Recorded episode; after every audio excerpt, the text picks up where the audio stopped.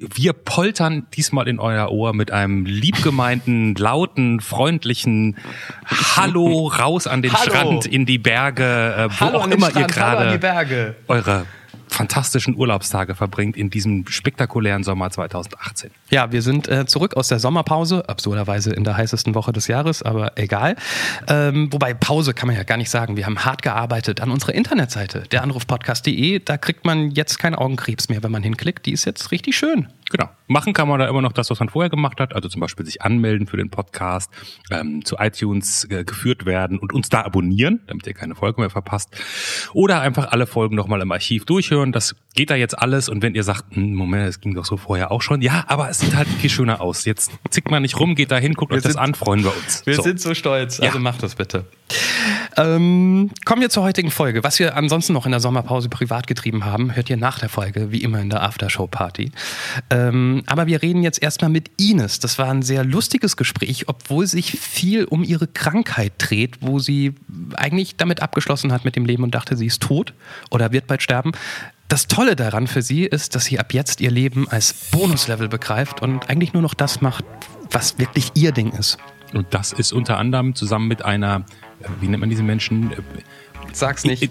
Ich sag nicht Influencerin. Ich hasse das Wort. Jetzt hast du es zumindest gesagt. Also mit so Ja. jemandem durch die Welt reisen und Fotos machen und unter anderem, wie heißt diese Insel, wo die hingegangen sind? Aruba, Aruba. Äh, Karibik. Ja. Waren die, äh, kannten wir vorher auch nicht. Werdet ihr gleich in den nächsten Minuten googeln, weil sie so wundervoll davon erzählt, von Aruba. Ist ganz, ganz toll. Und wie das so ist, sein Privatestes nach außen auch zu tragen, werden 150.000 Menschen einen jeden Tag verfolgen. Das und vieles mehr. Hört ihr ab jetzt. Ein völlig unbekannter Mensch und ein Gespräch über das Leben und den ganzen Rest. Der Anruf. Folge 48. Bonuslevel. Mit Johannes Sassenroth, Clemens Buchholz und mit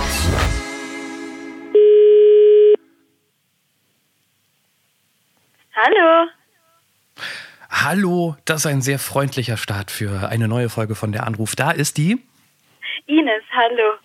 Hallo Ines, herzlich willkommen in deiner Ausgabe. Ähm, da drüben in Berlin sitzt der liebe Clemens. Hallo, guten Tag Ines. Hallo Clemens. Hallo. Ich bin in Frankfurt, ich bin Johannes. Ähm, wir kennen dich noch so gar nicht. Das stimmt. Das würden wir gern ähm, in dieser Folge ändern und herauskitzeln, was du alles schon erlebt hast.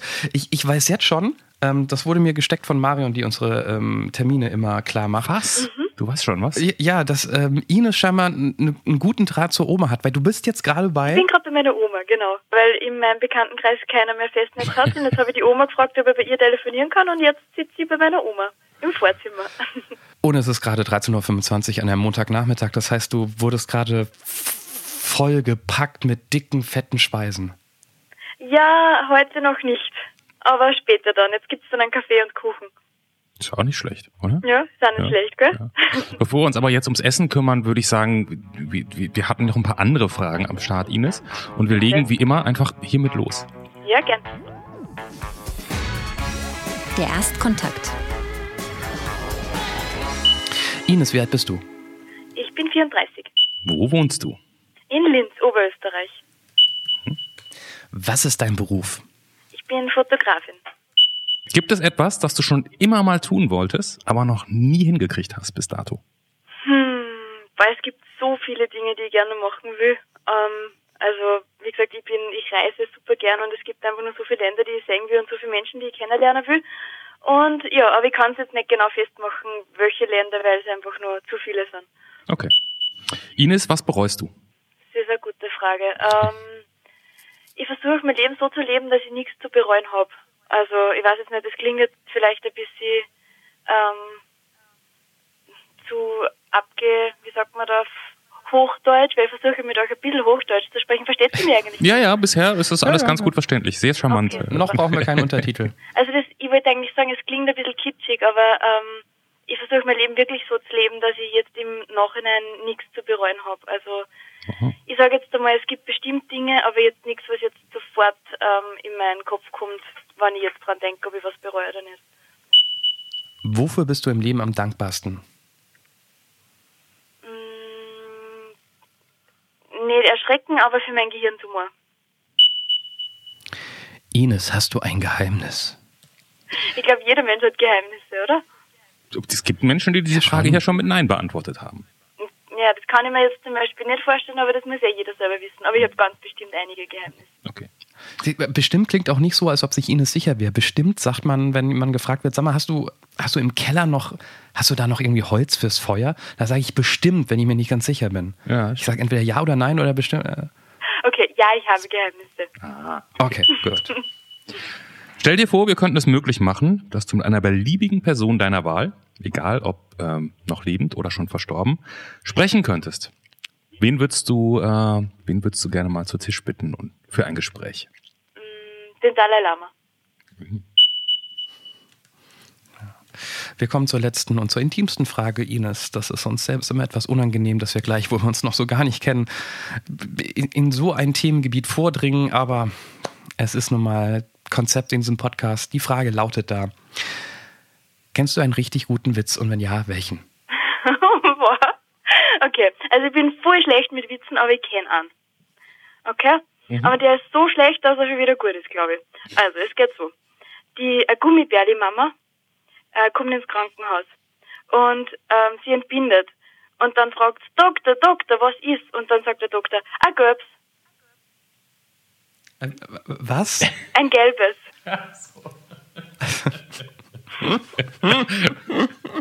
Der ist, der ist durch, Aus, durch die Aussprache. Im ersten Moment hat man gedacht, verdammt, verstehe ich es nicht. ein gelb, ein gelb. Okay, okay. Ich musste schon bei Gummibärli lachen. Wie sagt ihr? Ah, ihr sagt Gummibärchen, gell? Gummibärchen, ja. Ja, Nein, Gummibärli. Ja, äh, gelb.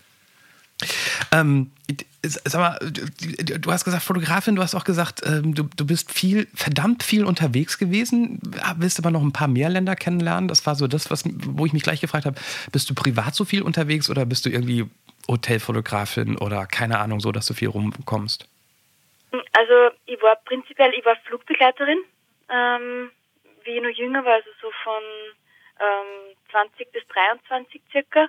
Und da bin ich schon sehr viel gereist, da habe ich sehr viele Langstrecken gehabt, ich war sehr viel in Australien, China, Amerika, also prinzipiell Indien ganz, ganz viel unterwegs schon. Und ähm, Reisen, finde ich, ist prinzipiell die Möglichkeit am meisten lernen im Leben. Und ich liebe das einfach. Ich liebe Sprachen, ich liebe neue Leute, ich liebe Kulturen und so weiter. Und ähm, habe jetzt vor einem Jahr circa beschlossen, mit einer Freundin von mir, die Social Media macht, die ist Social Media Influencerin, auf Weltreise zu gehen. Und wir waren jetzt circa acht Monate unterwegs. Und ich bin vor einem Monat jetzt gerade wieder nach, nach Österreich zurückgekommen. Aber wie gesagt, ich habe die Weltreise jetzt nur über den Sommer mal unterbrochen, sage ich jetzt einmal, und möchte halt dann im, im Winter wieder weiterreisen. Aber als Fotografin habe ich das gemacht, genau. Okay, das heißt, ihr- habt unterwegs dann oder du hast unterwegs nur sie fotografiert oder die Landschaft oder hast, hast, du, hast du ein Thema? Mm, Ja, sie. Also prinzipiell haben wir quasi ihren Social Media Kanal bespielt. Mit Fotos und Videos. Und natürlich habe ich nebenbei auch Fotos von Models gemacht oder von den Landschaften und so weiter. Aber im Prinzip war es da, also das Geld haben wir so verdient, dass wir quasi über ihr Social Media, sie ist Fitness-Influencerin, ähm, und quasi über den Kanal haben wir Geld verdient. Wenn ich noch einmal das Wort Inf Entschuldigung, ich habe so, so, so eine Allergie gegen das Wort Influencer, aber egal. ähm, nur mal so eine Idee, wie, wie groß ist denn Ihr Account? Wie viele Follower hat sie denn? Sie hat circa 150.000. Und, und davon, ich, ich frage das jetzt so blöd, weil ich wirklich ganz wenig Ahnung davon habe. Das heißt sozusagen, du setzt sie in Szene, fotografisch, und das sozusagen, das, da- davon konnt ihr zum Schluss beide leben. So ganz blöd Ja, gefragt. genau. Prinzipiell ist so, dass ähm, die, die so Social Influencer, ich weiß, du magst das Wort jetzt nicht, aber prinzipiell ähm, ist das für viele Firmen, Firmen einfach die neue Werbung, das neue Marketing. Und Okay. es funktioniert natürlich gut. Also sie hat ganz viele Leute, die sich ihren Kanal anschauen, die sich ihre Stories anschauen. Und ähm, wenn sie jetzt zum Beispiel irgendeine Werbung macht, sie muss das eh kennzeichnen, dann kriegt sie dafür bezahlt und ähm, die Firmen können natürlich relativ genau ähm, nachvollziehen, wie viele Leute haben das gesehen, wie viel haben das geliked, ähm, wie viele haben darauf reagiert, wie viele haben deswegen bestellt, also solche Geschichten. Mhm. Das funktioniert schon sehr gut, weil es einfach sehr durchsichtig ist eigentlich. Mhm. Ja, bis auf die Tatsache, dass man sich natürlich auch als Influencer Follower einkaufen kann. Äh, aber anderes Thema. Was, was kostet denn so, so, ein, so, ein, so ein gesponsertes Bild, wenn ich möchte, dass die Dame, wie heißt denn die, mit der du unterwegs warst? Roxys Ecke. Roxys Ecke. Hm, genau, das ist ihr Instagram-Account. Aber wenn ich ehrlich bin, ich habe mich um das Finanzielle nicht gekümmert bei der Reise, das hat sie gemacht. Und das ganze Verhandeln mit den Firmen und so, das war überhaupt nicht mein Part.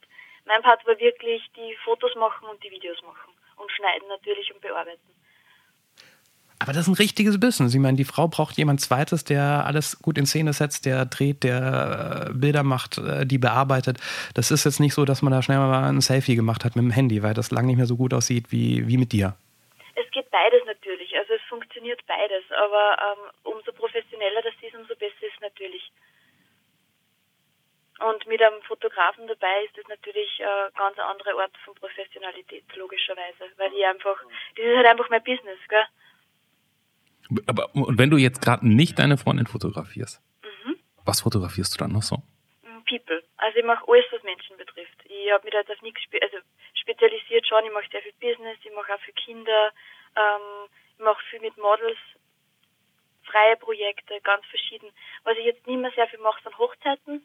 Das habe ich am Anfang sehr viel gemacht, aber das Thema bei Hochzeiten ist, dass die Bräute das meistens schon im Jahr im Voraus buchen und ich kann mich nicht so festlegen, weil okay. ich einfach eben sehr viel reise und sehr viel unterwegs bin und ich will nicht für April 2019 mich jetzt festlegen, dass ich zu einem gewissen Zeitpunkt daheim sein muss. Und, und das und ist eigentlich mein großes Thema, warum ich jetzt auch keine Hochzeiten mehr mache. Und ist das so ähnlich wie bei Schauspielern, wo man so denkt, es gibt so dieses eine Prozent, das richtig viel Geld macht und davon richtig gut leben kann und für alle anderen ist es ziemlich hart? Oder? Bist du da Fotografen jetzt im Prinzip? Ja, oder? genau. Als Fotografin sozusagen hauptberuflich. Ist das, ist das ein hartes Business? Ich denke, dass es ein hartes Business ist. Ich tue mir überhaupt nicht schwer. Das ist ein ziemliches Glück. Ich, ich glaube, die Leute merken einfach, dass ich total lieb, was ich mache. Und mhm. ich glaube, das ist das, was dann einfach ausmacht, gell? Weil ich wirklich, ich kann mir nichts Besseres vorstellen. Das ist absolut meine Berufung. Und ich, ich mache das so aus mit voller Leidenschaft und ich glaube, meine Kunden merken das und wie gesagt, ich war jetzt ein Dreivierteljahr weg und ich bin zurückgekommen und meine ganzen Kunden haben auf mich gewartet, dass ich jetzt wieder da bin und dass ich die Fotos wieder mache. Und das ist, ich glaube, das größte Kompliment, was man von einem Kunden überhaupt kriegen kann, mhm. dass er so lange wartet, mhm. ja. ja. Da würde ich, da wäre ich, da wäre ich bei dir, das stimmt wohl. Das ist natürlich, das spricht sehr für dich, tolle Referenz. Danke.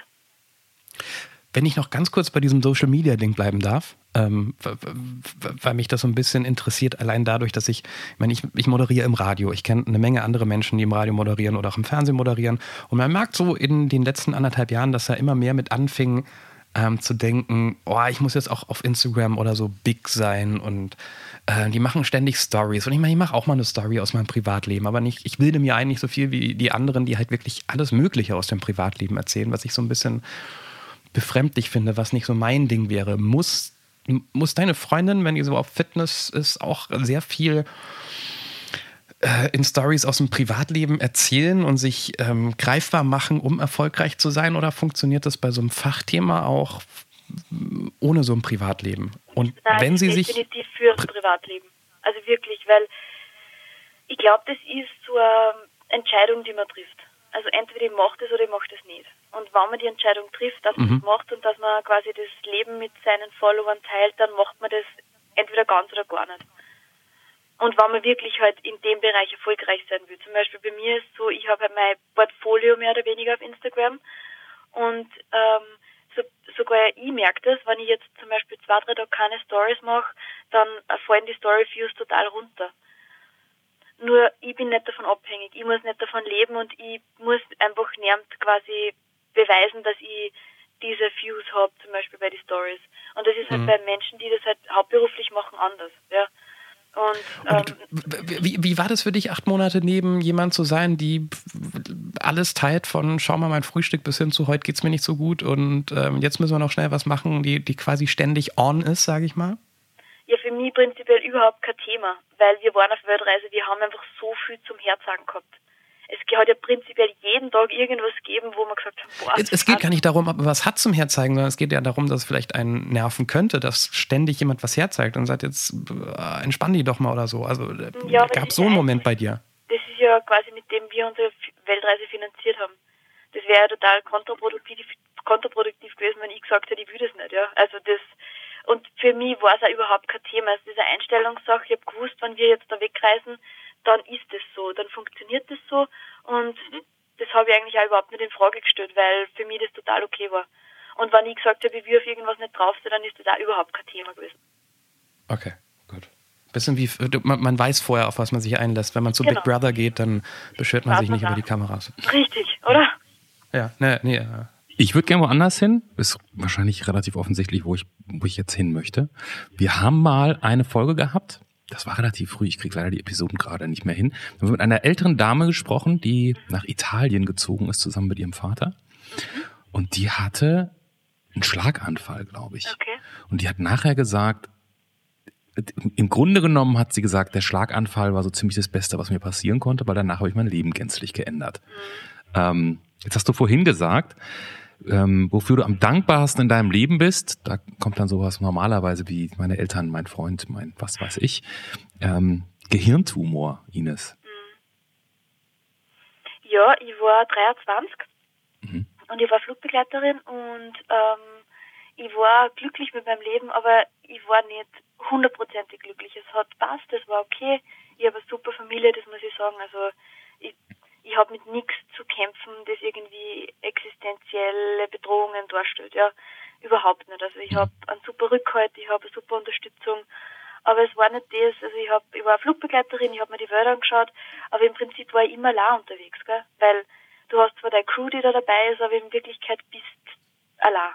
Am Schluss auf dem Hotelzimmer bist du alleine, ne? Ja, man kann es einfach nicht teilen. Und das war irgendwie das, was mir sehr, sehr gefällt hat. Ich habe mich eigentlich relativ oft alleine gefühlt, obwohl ich unter Menschen war. Und das, ich war einfach nicht so hundertprozentig glücklich. Also, und ich kann nicht einmal sagen, warum, weil mir ist gut gegangen.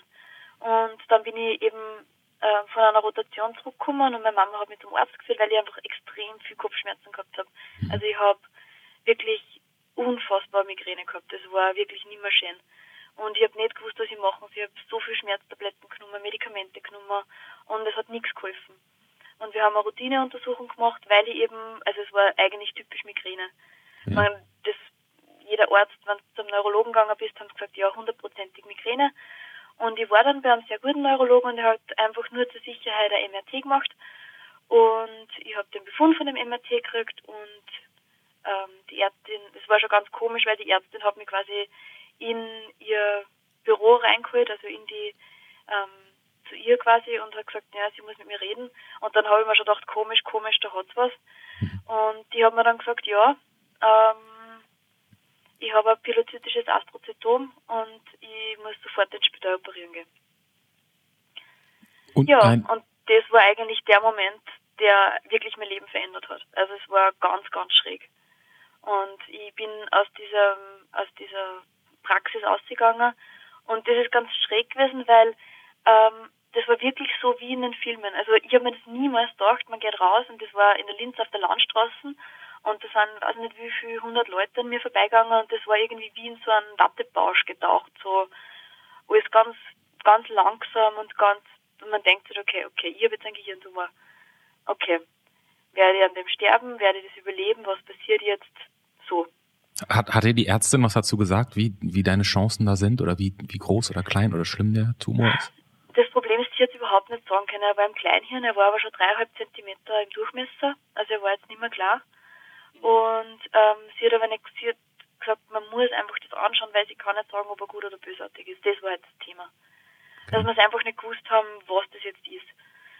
Ja, und dann bin ich ins, ähm, habe ich im Wagner, also ich bin zuerst zu meiner Mama gegangen natürlich und ja, meine Mama ist Pharmareferentin, das heißt, sie hat eher einen kühlen Kopf bewahrt, aber im Nachhinein weiß ich natürlich, wie sie gegangen ist dabei.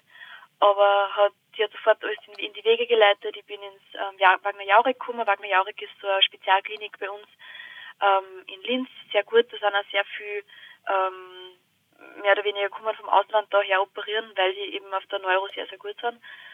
Und ähm, ja, zehn Tage später war ich schon im OP. Also das ist eigentlich wirklich dann sehr schnell gegangen und hat mir auch gesagt, dass es halt Feuer am Dach war. Also dass das halt einfach notwendig war, dass man das schnell operiert. Und nach der OP, ähm, ja, wie genau wollte ich es denn wissen? Weil da gibt es natürlich viel zu erzählen. Ich, ich frage mich so ein bisschen, du, Gehirntumor, Diagnose, nicht damit gerechnet. Stolperst auf diese Straße, ähm, gehst zur Mama, es wird geregelt, du kommst, du kriegst eine OP. Wo genau, ich verstehe noch nicht genau, wo der Punkt ist, an dem du sagst, das ist aber dieser Gehirntumor, gut, dass ich den hatte.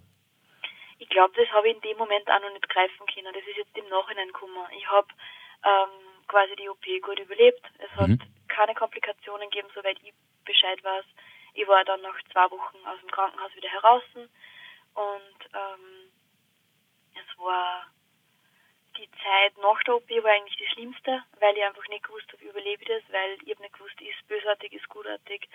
Die Dame, die mit mir im Krankenhaus gelegen ist, gegenüber, bei der war er bösartig und da habe ich halt einfach gesehen, wie schnell das geht, dass das halt ähm, einen schlechten Ausgang nehmen kann. Und ich habe dann einfach gesehen, was ich für Glück gehabt habe. Er war gutartig, ich habe keine Chemo braucht, ich habe keine Bestrahlung braucht. Ich habe einfach nur ähm, meine Untersuchungen gehabt, Lumbalpunktionen, ähm, die OP, was auch Schmerzen waren, die einfach kein Menschen wünscht, aber ich habe es überlebt und ich habe es geschafft und das hat mich halt sehr, sehr viel stärker gemacht und im Endeffekt war es dann so, ich war dann relativ lange im Krankenstand, einfach weil ich ich war Flugbegleiterin, ich habe mich einfach nicht in der Lage gefühlt. Also ich meine, am Anfang war es natürlich körperlich nicht möglich, dass ich wieder als Flugbegleiterin arbeite, aber dann, wie es körperlich möglich gewesen ist, habe ich mich einfach eine Zeit lang nicht in der Lage gefühlt, für 350 Menschen in einem äh, Notfall da zu sein. Wisst ihr, was ich meine? Das war irgendwie so komisch, weil jeder glaubt immer, Flugbegleiterin ist eigentlich eh nur so eine Saftschubse. Aber in Wirklichkeit sind wir gedrillt auf Erste Hilfe, Emergencies, im Prinzip alles, was man machen muss, wann einfach irgendein Vorfall im Flugzeug ist. Und ich habe mich danach nicht in der Lage gefühlt, diese ähm, diese, diese Verantwortung zu übernehmen. Warum nicht mehr? Was hat es mit der OP zusammen äh, zu tun gehabt? Ja, genau dieses Gefühl der Machtlosigkeit, glaube ich, war das am Anfang. Ah, okay. Was da am Anfang, das hat sich aber Gott sei Dank sehr, sehr gedreht. Also ich habe, ähm, wie gesagt, sehr starke Migräne gehabt. Ich habe das nach der OP aber auch immer noch gehabt. Das heißt, im Endeffekt war mein Gehirntumor Befund ein Zufallsbefund. Mhm. Ähm, also ich habe einfach noch keine Einschränkungen gehabt. Ich habe keine Ausfälle gehabt, ich habe keine Epilepsie gehabt, ich habe nichts gehabt. Ich habe einfach nur das Glück gehabt, dass ich Gehirn, äh, dass ich, dass ich Kopfschmerzen gehabt habe und dass mein Neurologe gesagt hat, schauen wir uns das an. Ja. Und, und die, diese Hilflosigkeit im Sinne von ausgeliefert, nee, was, was war das Wort eben ausgeliefert sein, ne? Macht, Machtlosigkeit, Entschuldigung. Genau, ausgeliefert äh, sein, ja, es ist auch so. Also du hast dich machtlos gegenüber diesem Tumor ähm, gefühlt und dann später auch machtlos für potenziell andere Situationen. Deshalb warst du nicht mehr imstande, mhm. das zu machen. Ich glaube, dass das, also ich, ich habe ähm, sehr viel darüber nachgedacht und auch, aber es, ich habe es einfach nicht, ich habe psychisch am Anfang einfach nicht geschafft. Es war einfach, ich glaube, ich habe einfach selber mit mir erst mal wieder klarkommen müssen mit der neuen Situation, mit allem, dass ich einfach, ähm, wie gesagt, für andere Menschen in dem Moment keine Verantwortung übernehmen habe können. Und es war ganz schwierig, weil gerade nach so einer OP und ich glaube, einer von euch zwei hat das auch erlebt, gell? Ich, ich, ich wollte gerade sagen, ich habe mich die ganze Zeit zurückgehalten. Herr Clemens hat die Fragen gestellt, weil ich ja schon mal in diesem Podcast erzählt habe, dass ich auch ein Astrozytom hatte, auch mit neun. Äh, nee, nicht auch, sondern mit neun. Und ich wollte jetzt nicht irgendwie Fragen stellen oder mit meiner Geschichte ankommen, weil dann stülpt man gleich deiner Geschichte was über. Und ich fand es interessant, weil wir haben viele Gemeinsamkeiten. Ich, wir, bei mir war es auch ein Zufallsbefund. Das war auch wie im Film, selbst für Neunjährigen, als man da raus ist. Ähm, ich hatte aber, ähm, das Tolle fand ich ja immer, sage ich immer, äh, ich hatte keine Schmerzen. Ähm, auch die OP waren keine Schmerzen, du bist unter Vollnarkose. Ähm, aber ich hatte, glaube ich, als Neunjähriger auch eine komplett andere Perspektive. Ich bin auch dankbar dafür, weil es hat mich, glaube ich, zu dem gemacht, was ich heute bin. Und ich, hab, ich kann mich daran erinnern, dass ich ähm, erwachsene Patienten auf der Station gesehen habe, obwohl wir in der Kinderstation waren, die ähm, schon für mich als Neunjähriger so wirkten, dass die damit nicht klarkommen. Ich glaube, als Erwachsener gehen dir viel mehr Sachen durch den Kopf, wie als Kind. Ja, ähm, einfach, glaube ich. Und mit als Kind, man hat einfach nicht diese Perspektiven, vielleicht kann man das so sagen, oder diese Erwartungen ans Leben. Weil ähm, als Kind lebt man halt einfach, also so habe ich das Gefühl, ja. Und als, als Erwachsener dann denkt man sich schon, boah, und ich wollte eigentlich nur Kinder haben, ich wollte eigentlich nur heiraten mhm. und das geht jetzt alles nicht mehr und oder vielleicht oder wer weiß, ob sich das nur ausgeht oder einfach diese Ängste, die kommen dann, also glaube ich, beim Erwachsenen mehr ins Spiel. Ist es auch so was, dass du dich gefragt hast, warum ich? Das habe ich mich zum Beispiel nie gefragt, habe ich aber von anderen Erwachsenen, die das im Erwachsenenalter hatten, gehört, dass, dass das plötzlich aufkommt? Na, das habe ich auch nie gehabt, komischerweise. Also ich habe eher nur, also ich habe mir eher nur gesorgt um meine Familie, weil ich, also meiner Meinung nach als Betroffener funktioniert man dann plötzlich. Man macht das einfach alles. Aber ähm, ich weiß genau, wie schwer das für meine Oma, für meine Mama, für meine Tante, für meinen Papa, für meinen Bruder, ich weiß, dass das eine mega Belastung war. Und ähm, aber für mich als Betroffene, ich habe das einfach so hingenommen, wie das war und habe einfach das Beste draus gemacht und ich, natürlich, natürlich war es heftig und natürlich hat mich das sehr mitgenommen und war schwierig, aber im Endeffekt habe ich es überlebt und ähm, und das Orge war für mich, ich weiß nicht, wie es dir gegangen ist, aber als Neunjähriger weiß ich nicht,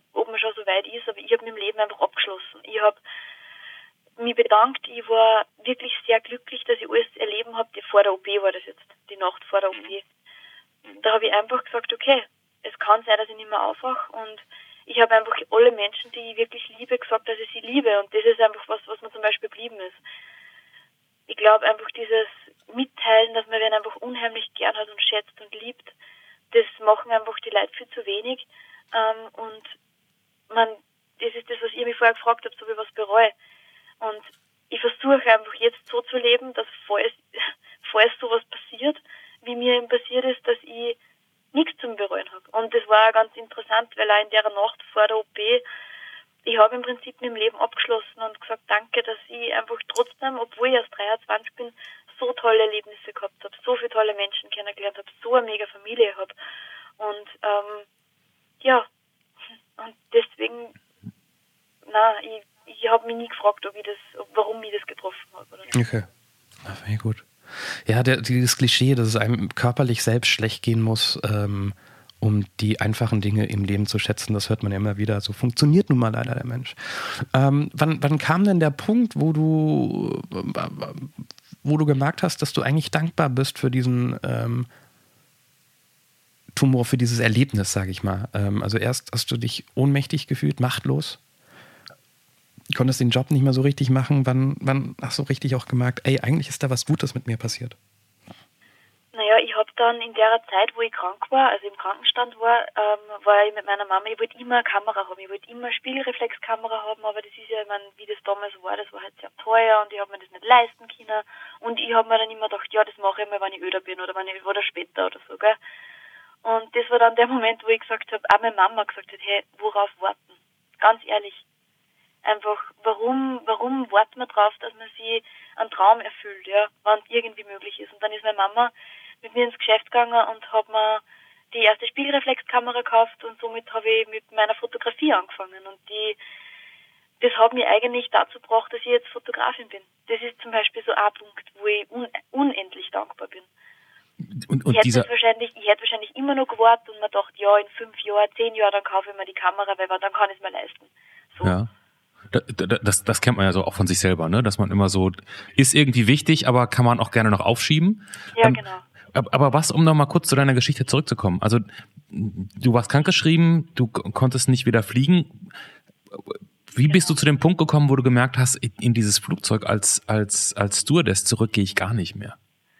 Das war eigentlich, wie ich mit dem Auto nach Wien gefahren bin. Also das waren nur zwei Stunden Mhm. und wo ich gemerkt habe, okay, na, ich will das nicht mehr. Also das war in die zwei Stunden, da bin ich alleine mit dem Auto gefahren und es war mir einfach zu schwierig noch in der in der Phase. Also, du bist zum Flughafen gefahren, also sozusagen um um wieder zu arbeiten oder wo, was war das für eine Genau. Situation? Naja, am Anfang, also wenn man relativ lang weg ist von diesem Beruf, muss man halt dann wieder so Emergency Trainings machen, Okay. damit man halt quasi wieder fliegen darf. Und ich bin dann zu diesem Emergency Training gegangen und habe aber gemerkt, okay, na, ich will das nicht mehr machen. Also das war irgendwie so ein Gefühl, ich habe dann einfach auf meinen Bauch gehört und habe dann gesagt, na, ich kann nicht mehr, weil die Firma war unglaublich sozial. Ich habe bei der Austrian Airlines gearbeitet und Mhm. die haben mir wirklich ganz lang äh, haben mich die unterstützt und bis ich dann gesagt habe, na, ich werde nicht mehr zurückkommen, ich muss was anderes machen. Und dann bin ich aber ins Büro gekommen, also ich habe dann in einem Büro gearbeitet und das hat mich totunglücklich gemacht. Einfach diese Büroarbeit, das war einfach überhaupt nicht meins. Ich habe Menschen, ich mag Menschen einfach, gell. Mhm. Ich, ich bin einfach gern, ja, mit einem, also ich mache einfach gerne einen Beruf mit Menschen und das war halt im Büro nicht das Richtige für mich. Und in der Zeit war es dann so, dass ich halt immer mehr fotografiert habe und dann eine Ausbildung gemacht habe an der Prager Fotoschule und dann relativ schnell relativ ähm, gute Jobs gekriegt habe, weil ich einfach ja offensichtlich ein Talent dafür gehabt habe, was mich halt was auch mein Glück war. Mhm. Ja, und dann habe ich einfach Stunden reduziert und bin dann vor fünf Jahren in die Selbstständigkeit gegangen. Circa, ja. Wenn, wenn ihr jetzt beide sagt, also du hast es gerade auch gesagt, so Johannes, so, so, ungefähr, das hat mich zu dem gemacht, was ich bin, und, und, und du sagst, das war vielleicht eine der wichtigsten Sachen in meinem Leben, dieser Gehirntumor. Was können jetzt Leute, die sozusagen, gibt es irgendetwas, was ja Leuten, die keinen Gehirntumor hatten, da würde ich jetzt dazugehören, ich bin heute in der Minderzahl. Was, was, was kann ich von euch mitnehmen? Lesen Sie das neue Buch von Ines und Johannes, Gehirntumore genau. für Leute ohne Gehirntumor. Nein, ganz ehrlich. Nein, es wird jetzt gar nicht so klingen, wie wenn man da jetzt irgendwie so super schlau daraus wird, aber ich glaube, man kann einfach aus dieser, aus so einer Krankheit wirklich sehr viel lernen. Also, das ist einfach nur, jeder hat ein Schicksal, jeder, jeder kennt Schicksalsschläge und jeder geht halt anders damit um, aber, also zu mir haben halt Ärzte gesagt, entweder die Leute ähm, gehen unter, also sie geben sie auf, oder sie werden extrem stark. Es gibt eigentlich nur die zwei Möglichkeiten, wie du mit so einem Schicksalsschlag umgehen kannst. Und offensichtlich hat in Johannes und mir einfach voll weitergebracht. Gell? Also ich, ich, ich höre so ein bisschen raus, das, was du gerade auch gesagt hast, Ines. Also ich verstehe zum Beispiel so einen Moment, wenn man so jung ist wie du, also damals bist du ja immer noch, aber damals warst du noch jünger und sagst, ich schließe mit meinem Leben ab, das finde ich, das ist natürlich ein das ist einfach ein wahnsinnig krasser Moment, ne? Also das ist so und auch wie ruhig du das erzählt hast und anscheinend ja auch irgendwie deinen Frieden da gefunden hast. Und ich verstehe bei euch beiden nachher, dass es auch was mit so einem Empfinden zu tun hat, dass man danach anders aufs Leben schaut. Das ähm aber, aber du kannst halt nicht sagen, ich meine, erstens mal, Ines hat schon mehrfach ähm, die Formulierung benutzt, das klingt jetzt so abgetroschen. Ne? Es, sind, es sind ja keine richtig, richtig großen Weisheiten, die man daraus nimmt, sondern so Kleinigkeiten wie, ähm, ja, man muss den Menschen, die man lieb hat, das auch mal sagen. Man muss dankbar sein für so einfache Sachen, was man schon alles erlebt hat. Das erkennt man nun mal erst dann, das habe ich vorhin auch schon gesagt, wenn man das nicht hat und wenn es einem schlecht geht. So funktioniert der Mensch. Es wäre auch schlimm, wenn man alles hinterfragen würde und ständig sich denken müsste, oh mein Gott, das könnte auch schlimm anders sein. Mhm. Ähm, und also so profane Dinge kommen daraus. Ich glaube, bei mir ist es so eine gewisse Dankbarkeit und Gelassenheit, was viele Sachen angeht. Ich glaube aber auch, dass man gar nicht so viel daraus lernen kann für andere. Also weil du gefragt hast, was, was kannst du daraus lernen? Hätte ja sein können, weil, genau, ja. Ja, weil es ist eine Charakterfrage und das meine ich jetzt, das klingt ja so ein bisschen nach ähm, nur die Harten kommen durch. Nee, aber es gibt Leute, die kommen mit ich formuliere es mal mit, mit, mit Not oder Elend gut klar und andere nicht so. Und ähm, je nachdem, was für ein Typ du bist, gehst du damit um. Also ich würde jetzt nicht sagen, man wird entweder nur stark oder nur schwach. Da gibt es wahrscheinlich nur ein paar mehr Nuancen. Aber, aber ich glaube, du kannst da nichts draus lernen, sondern du bist der, der du bist und äh, das wird rausgekitzelt in so einer Situation. Okay. Genauso wie nach einem Unfall oder nach einem Verlust oder, oder, oder. Okay. Stimmt. Aber ich denke mir einfach, also für mich ist zum Beispiel so, ich lebe jetzt definitiv meine zweite Chance. Und so sehe ich das halt auch.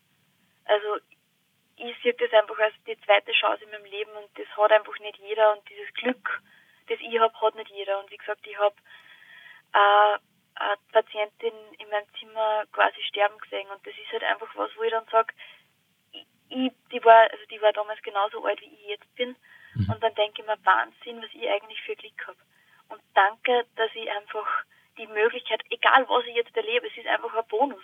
Und das ist doch einfach ein Wahnsinn, oder? Dieses Klick das, das, das, ist ein schöner Satz. Egal, was ich jetzt erlebe, das ist alles ein Bonus. Das, das gefällt mir. Wir können den Themenblock, glaube ich, beenden mit dem Hinweis, dass das, was ähm, Clemens eingangs erwähnte, mit der Dame, die nach Italien gegangen ist und nochmal neu angefangen hat, obwohl sie ein, was, äh, nee, nicht Schlaganfall, da ist ein Tod, oder? Nee. Bitte? Was hatte sie? Was Doch, irgendwie, die, die hatte irgendwie, die hatte einen Schlaganfall oder irgendwas, ja. Ja, also äh, ist auf jeden Fall Folge 6, lang, lang ist her. Folge 6, Schlaganfall zum Glück, weil in mir schlummert ja auch ein kleiner Marketingmensch. Wer die Folge noch nicht kennt, kann ja nach der Folge nochmal zurückgehen im, im Podcast-Feed und sich Folge 6, Schlaganfall zum Glück anhören. Genauso wie Folge 1, 2, 3, 4, 5, 7, 8, 9 bis ja. und so weiter. Ähm, wenn ihr die letzten acht Monate so viel unterwegs seid, gewesen seid, das ist die richtige Zeitform. Wo war es denn am schönsten? Oh, gerade da, wo es so teuer ist. Also Hawaii war unglaublich schön. Ich habe die Menschen dort unglaublich zu lieben gelernt. Was bei den Hawaiianern ist, die sind so unglaublich offen für Liebe.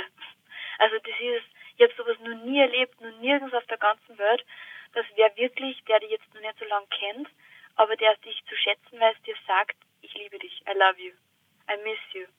Nämlich aus vollem Herzen und echt. Nicht so, dass man sagt, die, die spüren das oder sie sind nicht echt oder keine Ahnung, aber das ist wirklich, da spürst du diese, diese Liebe und das ist einfach diese, diese hawaiianische Family, die, also das ist, da habe ich auch schon wieder so viel gelernt und das war für mich so schön, dass man einfach sieht, wie, wie die Menschen gegenüber sind, die es einfach gern haben. Und die halten auch so zusammen und das war für mich einfach so spannend. Ich kann da so eine Story erzählen und zwar waren wir da, also wir haben immer versucht, dass wir halt bei den Menschen selber leben mhm. und nicht jetzt in irgendwelche Hotels, weil ich meine, Hotels sind super schön, aber im Prinzip lernst du von der Kultur nicht wirklich was kennen. Und jetzt haben wir halt versucht, dass wir mit den Menschen leben und haben bei einem, haben zwei Wochen bei einem ähm, Kalifornier leben dürfen, der nach Hawaii ausgewandert ist. Der hat uns in seinem Haus aufgenommen. Ich meine, das ist schon mal der erste Wahnsinn. Das ist jetzt mein hawaiianischer Opa. Mit dem habe ich auch noch relativ viel Kontakt. Eigentlich fast jeden Tag schreiben wir so SMS und schicken Fotos und so. Total süß. Und der zweite, also es war dann so, dass der mein, mein hawaiianischer Opi, der hat dann halt nach Kalifornien zurück müssen, weil er halt Gesundenuntersuchungen und so weiter gehabt hat. Und dann hätten halt wir in ein Hotel gehen müssen. Und ähm, dann war ein Freund da, den haben wir jetzt nicht gut kennt und er war ja jetzt, wo man sagt, er hat sicher leichte Drogenprobleme. Also das hat man halt einfach gemerkt. Was er genau nimmt, weiß ich nicht. Und das war dann so ein Punkt, wo wir gesagt haben, boah, der in unsere Videos und wir wissen es nicht recht, ob das quasi das Richtige ist, weil wir haben einen Sportchannel und wir wissen nicht, ob das quasi so gut ankommt, wann wer da halt raucht und so weiter.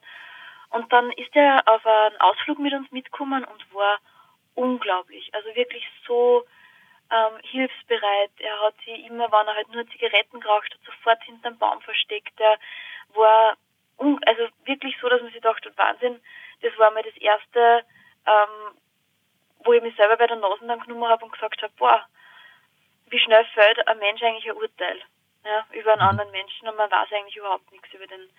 Und dann haben wir eben nichts zum Schlafen gehabt, also weil eben der Opa nach Kalifornien gegangen ist. Mhm. Und der hat uns dann angeboten, dass wir in seinem Zimmer schlafen. Und wir haben uns dann, wir haben dann zugesagt und haben uns natürlich voll gefreut und so.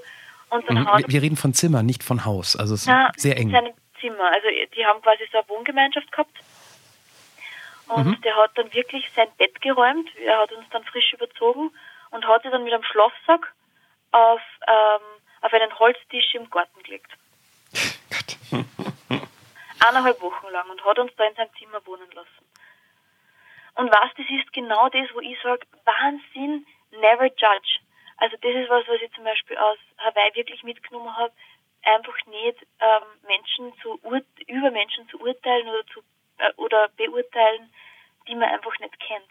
Und das ist jetzt zum Beispiel so eine Live-Lesson, die das ist so doof, gar wenn ich Englisch rede, das ist so ein Lebens ähm, Lebens, wie sagt man da, Lebens Erfahrung, Lebenslektion? Erfahrung, ja, Lektion, danke, die ich jetzt einfach aus Hawaii zum Beispiel wirklich mitgenommen habe. Weil das ist was, was ich wirklich, und das Problem ist zum Beispiel, wenn du über was nachdenkst und du denkst, nicht zu urteilen, hast du im Prinzip vorher schon geurteilt. Und das ist so ein, ja, wie gesagt, ich versuche das anzuwenden und es ist sehr, sehr schwierig. Und ich glaube, wenn sich jeder ähm, bei der Nase nimmt, dann geht es wahrscheinlich jedem sehr ähnlich. Aber ich versuche es halt einfach, dass ich daraus lerne und dass ich halt mm, dieses Nicht-Urteilen, ähm, dass das in Fleisch und Blut übergeht. Aber es ist schwierig. Das ist, ich, sehr schwierig. Das ist sehr schwierig, weil wir das ja von Anbeginn sozusagen machen und erlernen und darauf trainiert genau. sind und halt dann auch ganz viele Sachen beurteilen, die wir gar nicht beurteilen müssen, ne? Zum Beispiel. Richtig. Das finde ich ist immer so, dass, dass, dass wir auf alles unseren Gut- oder Schlechtstempel draufsetzen müssen. Ich höre aber raus, dass dann in Wahrheit das hast du zumindest jetzt nur so am, am Rande gesagt, eigentlich war gar nicht Hawaii so schön, sondern die Menschen auf Hawaii. Richtig. Immer also. Hawaii selber ist natürlich ein Paradies, aber für mich waren die Menschen einfach ganz, ganz besonders dort. Also es war echt das. Ich, das, ich, das höre ich nicht zum ersten Mal, ähm, dass Hawaii so faszinieren kann von den Menschen, dass sie, obwohl da sehr viele Touristen ja natürlich auch sind, ähm, trotzdem da sehr entspannt sind und normal drauf sind und man gar nicht das Gefühl hat, auf so einer touristisch geprägten Insel zu sein. Aber es ist sehr, sehr teuer. Ne? Ich habe mir das mal kurz überlegt und dann doch nicht gemacht, weil ich mir dachte mir so, boah, was ich hier für zwei bis drei Wochen raushauen würde. Uh. Ja, das stimmt, aber es lohnt sich wirklich. Also ganz ehrlich, es ist wirklich, es lohnt sich sehr, sehr, sehr. Man muss halt auch wirklich schauen, dass man mit also wir waren auf Maui, wir waren jetzt nicht auf Big Island, wir waren auf Maui. Das war echt toll. Ja, und dann, das zweite, das zweite wäre Aruba. Aruba war für mich auch wunder, wunderschön. Also die Strände dort unbeschreiblich. Unbeschreiblich. Aruba ist in, ist, ist es Karibik? Gut, dass Ja, du genau, fragst. Karibik. Das ist nördlich von Venezuela, so circa 30 Kilometer von der Küste von Venezuela weg. Nördlich. Und ist, ist das, also dadurch, dass wir beide den Namen nicht so drauf hatten, ist nicht sonderlich groß, oder, diese Insel? Ist mini. Die Insel ist ein Punkt auf der Landkarte. Also, das war ein Zufall, kann man jetzt vielleicht nicht sagen. Es war einfach, wir haben überlegt, wo wir hinfliegen nach New York und dann ist das halt einfach Aruba geworden. Und das war auf der, auf der Reise nach Süden quasi so ein Zwischenstopp mehr oder weniger. Und für mich ist halt dann kein Zwischenstopp geblieben. Ich bin dann auf Aruba, ich bin nach Aruba gezogen, ich habe dort mein, die Liebe meines Lebens kennengelernt und habe mich dort unsterblich verliebt, bin nach Aruba gezogen, war jetzt vier Monate dort und habe somit da die Kultur sehr gut kennengelernt und habe mich dort sehr zu Hause gefühlt und sehr wohl gefühlt und ich bin jetzt wieder zurückgekommen, weil mein Freund und ich gemeinsam nach Österreich gezogen sind.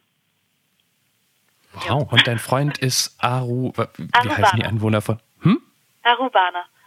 Arubaner. Ja, genau. Aber ist das nicht ein Wahnsinn?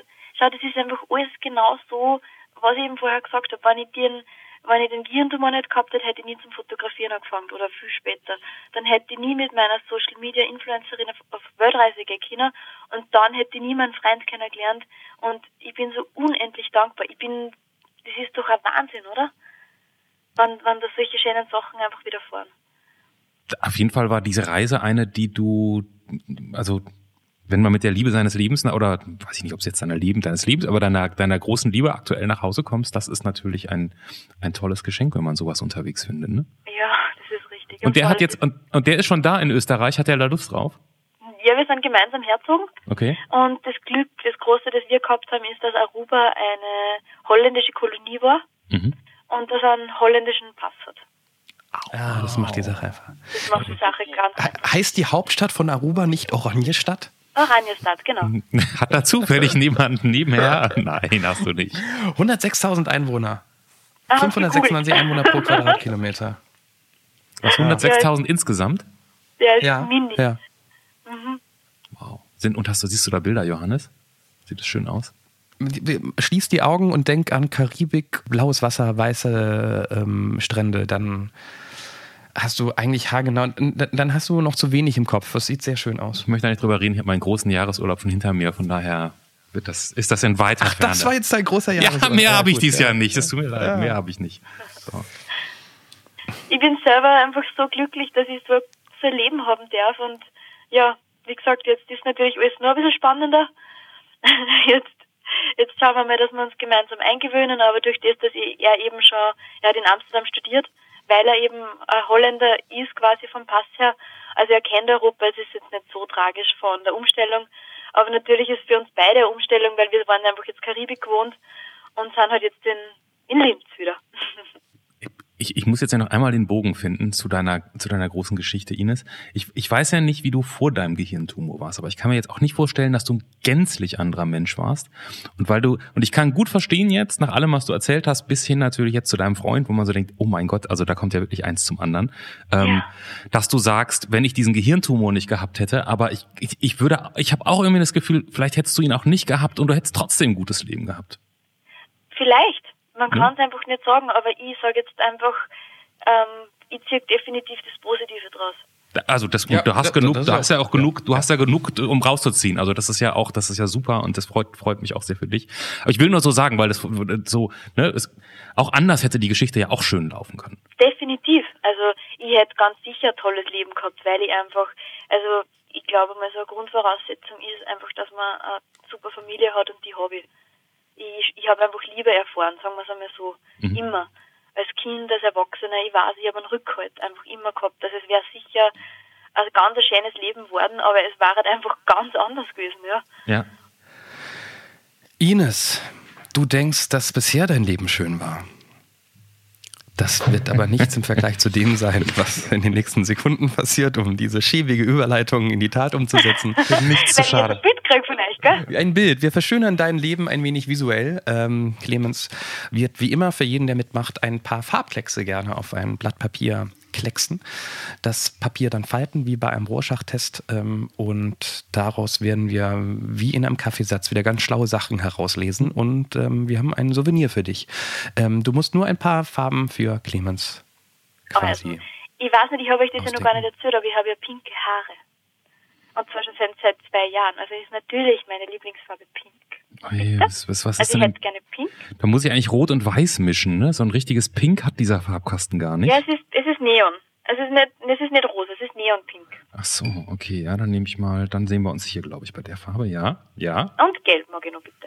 Und gelb, das kriegen wir hin. Oh, ich hätte noch ein bisschen noch Reste aus dem Babygläschen, was ich gerade verfüttert habe. Deshalb Clemens, äh, Clemens und ich, wir sehen uns immer über Webcam. Deshalb muss Clemens mich gerade nackt sehen, weil mein T-Shirt ein wenig bekleckert wurde beim Füttern. Da ist bestimmt noch ein schönes Gelb da. Ich muss kurz dazu erwähnen, was ihr gerade alle halt nicht, also ne, ihr seht ja jetzt eh nichts bei diesem Podcast, aber was ich über diese Webcam vorhin auch noch sehen durfte, ist, wenn ich das richtig gesehen habe, hast du deine Unterwäsche gefaltet, Johannes? Ist das richtig? In einem kurzen Moment, da war doch, ich hab da was, dachte, was, warum zeigt er mir denn seine Unterhosen? Und dann dachte ich, ah, jetzt verstehe ich, was er macht. Nein, ich, ich sitze tatsächlich auf dem Bett, weil das Kind oben ist und ein bisschen lauter ist und die Wäsche muss noch äh, zusammengelegt werden. Und da dachte ich mir, komm, beim Zuhören kann man sehr gut Wäsche zusammenlegen. Ich, Ja, so, das ist perfekt ähm, beim Telefonieren. Das stimmt. ich sag einfach mal, hier kommt das Bild, ich falte auf, Johannes, du siehst es wie immer als erster. Was ist das? Das, ist, das sieht so ein bisschen aus wie beim Kinderarzt, um beim Thema zu bleiben, gibt es manchmal so Stofftiere, die nach ähm, Virusinfektionen nachgebildet sind. So sieht es ein bisschen aus. Ah, Jetzt gucke ich auch mal ganz kurz. Ah, nee, ich, das hat irgendwas mit, da guck mal, das siehst du nicht so genau. Das sieht man erst, wenn man es jetzt nicht über die Webcam sehen muss. Da ist in der Mitte ein, wie ich, wie ich sagen würde, ein fliegendes Herz. Oh, Dann, oh. dann nehmen wir das fliegende Oder? Herz. Das ist Mensch. Ja. Dann nehmen wir das. Das, das wirst du demnächst und, und alle anderen dann auch sehen, Ines. Und ich hoffe, du wirst das Herz auch entdecken. Danke, ja, das sehe ganz bestimmt. Ines, vielen Dank für deine Zeit und deine Geschichte und die nette Art, die hier rüber geschwappt ist. Ähm, Das war deine Folge von der Anruf. Ganz liebe Grüße nach Linz. Dankeschön. Alles Liebe euch zwei und nur ganz viel Erfolg. Und hat mich voll gefreut. Danke, viel Spaß gemacht. Tschüss. Danke. Tschüss, Baba. Baba natürlich. Wir haben nicht Baba gesagt. Baba, sagen die. Ja, ja. Okay. Das war Der Anruf. Von und mit Clemens Buchholz und Johannes Sassenroth. Technische Unterstützung Andreas Deile. Die Stimme im Layout, also ich, Andrea Losleben. Für mehr Infos und Mitmachen der Anrufpodcast.de. So, äh, äh, bevor wir gleich sagen, hey, macht doch auch mit über der Anrufpodcast.de, diese schöne neue Internetseite und ähm, abonniert uns unbedingt auf iTunes, damit ihr uns nicht verpasst. Habe ich ja versprochen, dass wir erzählen, was wir sonst so in der Sommerpause getrieben haben, Clemens. War, also ist diese boulevardeske Phase okay für dich jetzt? Ich habe das äh, vorhin schon äh, zur Kenntnis genommen, dass du das angekündigt hast. War sehr interessiert, was, was jetzt so von dir kommt. Ja, du hast ja auch Urlaub gemacht. Ja, ja, aber erst mal gucken, was du so auf den Tisch legst und dann karte ich hinterher. Ach so. Na gut, dass ich in Italien war, ähm, habe ich ja schon in, in der letzten Folge erzählt. Da, äh, die, die, die Folge kam ja auch aus Italien, ich war da länger. Ähm, was ich nur unbedingt erzählen wollte, wenn ihr mal in den Urlaub fahrt und euch ein Mietauto nehmt, wie alle das nun mal machen, bitte achtet darauf, dass ihr alles richtig macht, weil ähm, ich habe jetzt neu gelernt, dass man ja immer unbedingt auch eine Kreditkarte haben muss. Sonst zahlt man richtig viel Geld, weil ähm, Schwiegervater hat uns äh, besucht in Italien und ich habe für ihn ein Auto gebucht, ohne ihn zu fragen, ob er eine Kreditkarte hat. Hat er nicht. Dann sagen die, ja, geht nicht, geben wir das Auto nicht raus. Ja, okay, dann gebe ich meine Kreditkarte ab. Ja, nee, geht nicht. Sie haben ja den Vertrag nicht, ähm, also Sie stehen nicht auf dem Vertrag. Ja, aber ich habe ihn, ne, also ich habe ja auch den Vertrag bezahlt. Sehen Sie ja hier, macht nichts. Als Fahrer ist aber jemand anderes eingetragen. Ja gut, dann ändern wir den Vertrag. Nö, geht nicht. Oh, Ende vom Lied. Ich habe 250 Euro bezahlen müssen, um ein Auto mieten zu können, das mich 100 Euro gekostet hat, weil ich mich als doppelten Fahrer eintragen musste. Dann kam Wochen später mein Vater, der ganz stolz ankam und meinte, Johannes, Ich weiß, du hast mir gesagt, alles ist drin in dem Vertrag, den du abgeschlossen hast. Ich habe ihn übrigens wochenlang auch genervt, Papa, du hast eine Kreditkarte, bring sie bitte mit, sonst musst du extra zahlen. Dann kam er stolz an, meinte, in dem Vertrag war ja alles drin, aber die haben mir gesagt, die Versicherung, wo alles drin ist, kostet nur 48 Euro. Für eine ganze Woche habe ich gemacht, ist doch super. Dann zeigt er mir seine Rechnung und mein Vater hat halt eine Versicherung abgeschlossen, die pro Tag 48 Euro kostet. Das heißt, er hat 500 Euro, da kommen noch Zusatzgebühren dazu, 500 Euro Versicherung und Zusatzgebühren bezahlt für ein Auto, das 100 Euro gekostet hat. Ich hoffe, yeah. ich, ich, hoffe, er ist jeden, jeden Tag damit zum Spaß gegen die Wand gefahren. wir, wir, haben ständig dran rein, äh, unsere Initialien reingekritzt, nein. Und dann kam noch meine beste Freundin, der ich natürlich auch gesagt habe, achte auf alles. Ja klar, ja, das ist nicht zum ersten Mal, dass ich ein Auto miete. Und die hat ihren Führerschein vergessen. Das gleiche Spiel musste ihr Freund eingetragen werden als Hauptfahrrad. Auch nochmal 250 Euro gelassen. Also wir haben 1000 Euro extra, also nicht wir, sondern Leute, die uns besucht haben, 1000 Euro extra bezahlt, um einfach auf diesem kleinen Sizilien, wo wir gar nicht so viel Auto gefahren sind, Auto fahren zu können.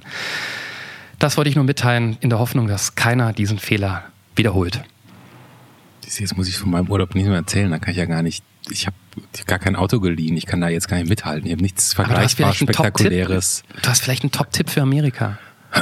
Ich war ja in Amerika, genau, deswegen konnte ich da jetzt einen Top-Tipp haben. Da, ich war aber wo, wo ich schon ganz oft war. Ich war in Kentucky, da kenne ich verschiedene Leute und so. Und da, ne? Äh, tatsächlich bin ich aber auch an den Lake Michigan gefahren und nach Saugatuck. Also falls das mal, ähm, falls mal jemand unterwegs ist, in der das Lake Michigan kann ich sehr, sehr, sehr empfehlen. Sehr schöne äh, Gegend, sehr, sehr nette Leute. Ähm, vorher fährt man so ein bisschen durch Trumpland und nachher fährt man durch Trumpland. Aber ähm, das ist so eine so eine kleine Insel. Und ansonsten ähm, war dieser. Und, und ist es da so ein bisschen bisschen verlassen und einsam oder ist es irgendwie gediegen, also ist es so altbacken? Es, ja, es ist, es ist so, das, das ist so ein kleiner Ort, der ist gar nicht so groß. Ich glaube, der hat nur 1000 Einwohner oder so mit sehr, sehr schönen Häusern, ähm, direkt halt an diesem See gelegen. Ähm, und es ist so, ein, so eine wie nennt man denn das?